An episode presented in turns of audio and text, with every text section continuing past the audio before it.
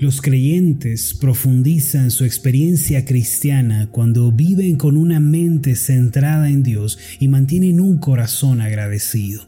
Además, cuando estas cosas se expresan por medio de la alabanza, entonces la fortaleza y la paz espiritual reinan en la vida de los creyentes. El profeta Isaías dijo en Isaías 12:3, sacaréis con gozo aguas de las fuentes de salvación. Esto significa que los hijos de Dios pueden acercarse cada día a la fuente de la salvación de donde brota el perdón de pecados, la bendición, el favor de Dios y pueden sacar con gozo de esa fuente abundante. Esto es posible cuando se vive una vida de alabanza y acción de gracias delante de Dios. Suele ser que las personas que confían en Dios aún en medio de la aflicción y se toman de su mano con esperanza, reciben toda clase de bendiciones espirituales. Una de las cosas más importantes que tenemos que aprender para alabar a Dios con un corazón agradecido es que no se necesita tener todo a favor y no se necesita que todo marche bien para confiar en Él y para depender de su gracia. La confianza y la fe de muchas personas, no obstante, se encuentra condicionada a sus circunstancias. Cuando todo marcha bien y los vientos son favorables, tales personas profesan confiar en Dios, parecen ser fieles, parecen buscarle de corazón, pero tan pronto como la aflicción aparece, entonces la confianza y la supuesta fidelidad de estas personas se desvanece. Entonces dan paso a la queja, a la insatisfacción, al reproche, miran a Dios, lo culpan, le reclaman por su situación. Estas personas se parecen mucho a la esposa de Job que cuando todo parecía ir mal mostró que su corazón no era recto ni íntegro hacia con Dios. En Job capítulo 2 versículos 9 y 10 podemos leer sobre ella y sobre la integridad de Job. El pasaje dice así. Entonces le dijo su mujer, ¿aún retienes tu integridad? Maldice a Dios y muérete. Y le dijo él, como suele hablar cualquiera de las mujeres fatuas, has hablado que recibiremos de Dios el bien y el mal no lo recibiremos, en todo esto no pecó Job con sus labios.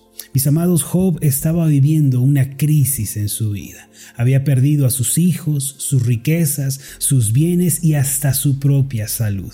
No obstante, en medio de ello no reprochó, no se atrevió a decir nada en contra de Dios, sino que mantuvo un corazón fiel. Él no permitió que el rencor, el resentimiento, esa actitud de culpar a los demás predominara en él. Más bien comprendió que la vida del hombre le pertenece a Dios y él puede obrar como a él le plazca.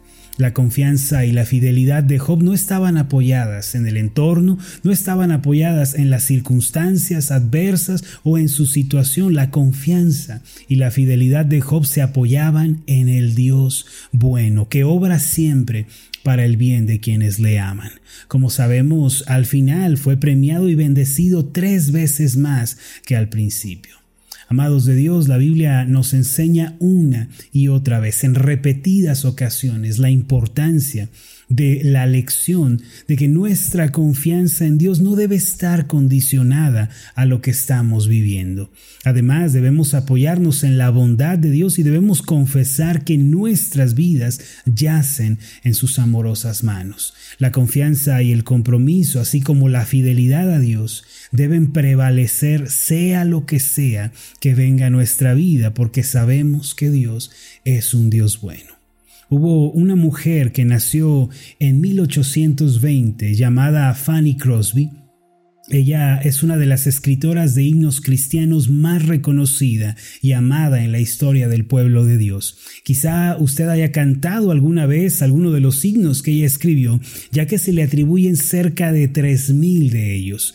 En su repertorio se encuentran Jesucristo el mártir de paz, alabando Jesús nuestro bendito redentor, a Dios sea la gloria, por todo el camino mi Salvador me conduce y la lista sigue. Y quizá uno de los más conocidos es Salvo en los tiernos brazos. Se dice que ninguna otra escritora de toda la himnología ha dado al mundo tantas joyas de canciones consagradas que hayan alcanzado tal grado de utilidad y de popularidad entre el pueblo de Dios. No obstante, pocos conocen su historia y pocos saben la manera en la que ella vino a ser una mujer que alabó a Dios en medio de terribles aflicciones. Frances James Crosby eh, nació en 1820 y perdió su vista a los dos años debido a un mal tratamiento médico. Pero debido a que sus padres eran fieles creyentes, le enseñaron a tener una fuerte convicción en que todo lo que Dios permite tiene un propósito de bendición si nosotros le amamos. Mientras la mayoría de las familias se hubieran sentido devastadas por la tragedia de la discapacidad de su hija, la familia de Fanny tomó la pérdida como un acto providencial de Dios. Su madre, Mercy Crosby, le enseñó que a veces el Dios providente priva a las personas de alguna facultad física para que el entendimiento espiritual pueda ser despertado en plenitud. Esta es una de las grandes lecciones que nosotros debemos aprender también. A veces, mis amados, Dios permite la pérdida, el dolor, o puede permitir la aflicción porque Él quiere derramar su abundante gracia en nuestras vidas. Dios tiene más interés en nuestro bienestar espiritual que en nuestro bienestar material. Y en ocasiones, para lograr el avivamiento espiritual, ese despertar y para llevarnos a conocerlo de una manera personal y cercana, Él permite una aflicción o un problema.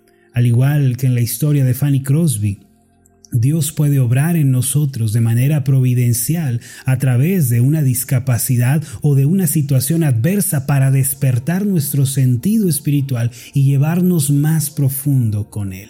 Algunas personas temen eh, saber esto porque piensan que lo que Dios podría permitir o lo que Dios podría hacer en sus vidas eh, sería algo malo. Tienen la idea de que el lugar al que Dios ha de llevarles es necesariamente algo doloroso. Pero como dijo un pastor anciano hace muchos años, no hay lugar a donde las corrientes del dolor te puedan llevar en donde la gracia de Dios no te sostenga. Hermano, quiero recordarte esta verdad el día de hoy. No hay un lugar a donde la aflicción te pueda arrastrar, en donde la gracia, la fortaleza y el consuelo de Dios no te puedan encontrar. Así que Dios nos lleva a veces al desierto de la aflicción. Dios permite a veces una privación en nuestra vida. Dios permite también algún fracaso. Y si es así, debemos estar tranquilos. Es mejor estar en medio del dolor y el quebranto, siendo acompañados por Dios, que estar en la quietud y en la, en la bonanza sin la presencia de Dios. Fanny Crosby creció creyendo que Dios era su fuente de verdadero placer y creía firmemente que todo cuanto poseía, fuera mucho o poco, provenía de la mano de Dios. La abuela de Fanny siempre la impulsó a educarse y a prepararse, por eso ella pasaba largas horas junto a su abuela, quien le leía porciones de literatura, de poesía y sobre todo de la palabra de Dios. De esta forma, aunque no podía ver, logró memorizar pasajes bíblicos que más tarde se volvieron sus acompañantes en su caminar con Dios. Con la ayuda de Dios logró estudiar en la Universidad de Nueva York y se graduó como maestra. El Señor le permitió ser consejera y guía espiritual incluso de algunas mujeres que eran esposas de políticos y gente con una alta posición. Se dice que nunca perdía la oportunidad de orar por aquellos que tenían una enfermedad o que estaban viviendo algún sufrimiento. Siempre se encontraba dando palabras de aliento y de ánimo a aquellos que le rodeaban y la gente se sorprendía de cómo una mujer discapacitada podía brindar tal aliento y fortaleza a los que la rodeaban. Fanny Crosby, a pesar de su ceguera, se destacó por ser poeta y escritora. Sus himnos se volvieron famosos y muy amados debido a que eran sencillos y eran honestos. En todos ellos proclamaba el Evangelio. Sus palabras palabras de consuelo rápidamente conectaban con eh, ese sentir de las personas, eh, conectaba con la vivencia, con lo que las personas se encontraban atravesando, porque hablaba desde sus propias experiencias y vivencias. El himno Salvo en los tiernos brazos contiene parte de su experiencia cristiana. Permítame ahora leer algunas de sus estrofas para ustedes. El himno dice de esta manera, Salvo en los tiernos brazos de mi Jesús seré, y en su amoroso pecho dulce reposaré. Esto es sin duda el eco de celestial canción que de inefable gozo llena mi corazón. Tiende Jesús los brazos y me brinda su amistad. A su poder me acojo, no hay para mí ansiedad. No temeré si ruge hórrida la tentación, ni causará el pecado daño en mi corazón. De sus amantes brazos recibo gran favor, me libra de tristeza, me libra de inquietud. Y si tal vez hay pruebas, fáciles pasarán, si vertiere lágrimas, pronto se enjugarán. Mis amados, estas son las palabras de una mujer que perdió la vista por un descuido médico y se vio forzada a abrirse paso en un mundo adverso. Fanny Crosby nunca vio su ceguera como un descuido de Dios.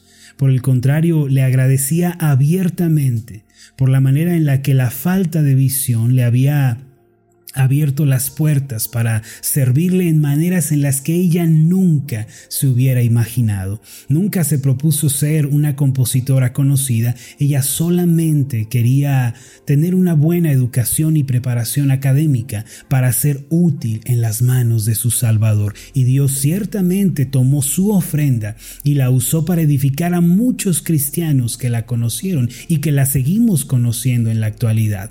Hebreos 13:15 dice de esta manera, así que ofrezcamos siempre a Dios por medio de Él, es decir, por medio de Cristo, sacrificio de alabanza, es decir, fruto de labios que confiesan su nombre. ¿Qué es el sacrificio de alabanza? ¿Qué quiere decir esta expresión de el sacrificio de alabanza? Esto se trata de alabar a Dios cuando menos razones parece que tenemos para hacerlo. Es renunciar al dolor, renunciar a la autocompasión, a mi depresión, hacer a un lado la oferta que otros nos hacen de desanimarnos, de sobarnos a nosotros mismos, de llorar, es marchar hacia adelante y decirle, Señor, no importa lo que estoy viviendo.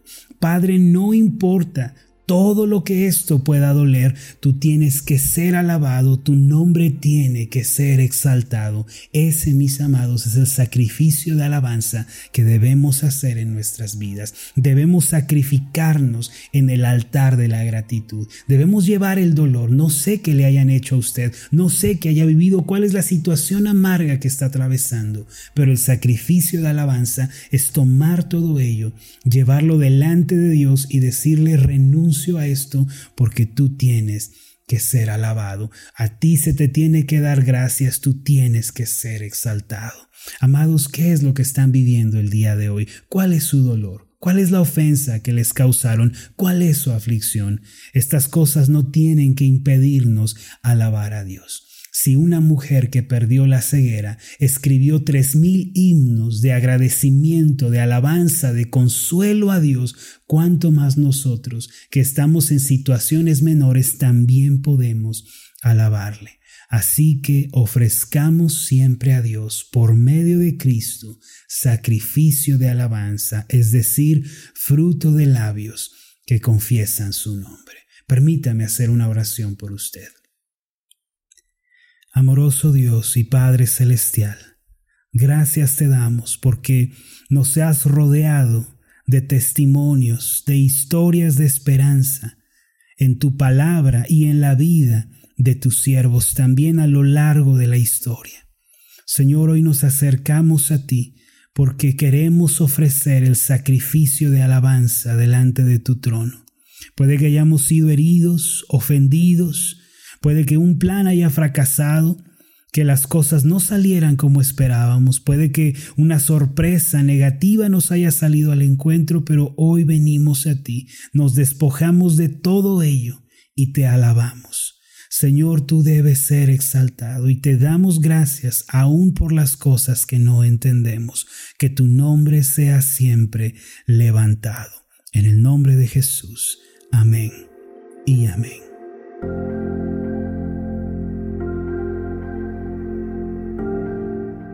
Hola, ¿qué tal? Mi nombre es Marlon Corona, soy el pastor de la iglesia Ascender en la ciudad de Zapopan, Jalisco, en México. Le agradezco mucho por haberme seguido con esta meditación. Mi oración siempre es que usted sea prosperado en todas las cosas y goce de una buena salud, así como prospera en su alma. Lo invito a que ore por las meditaciones Ascender y le pregunte a Dios cómo puede usted ser de bendición para este ministerio. Las meditaciones Ascender son impulsadas y apoyadas por nuestros oyentes. Reciba un fuerte abrazo de mi parte. Que Dios le bendiga. Hasta la próxima.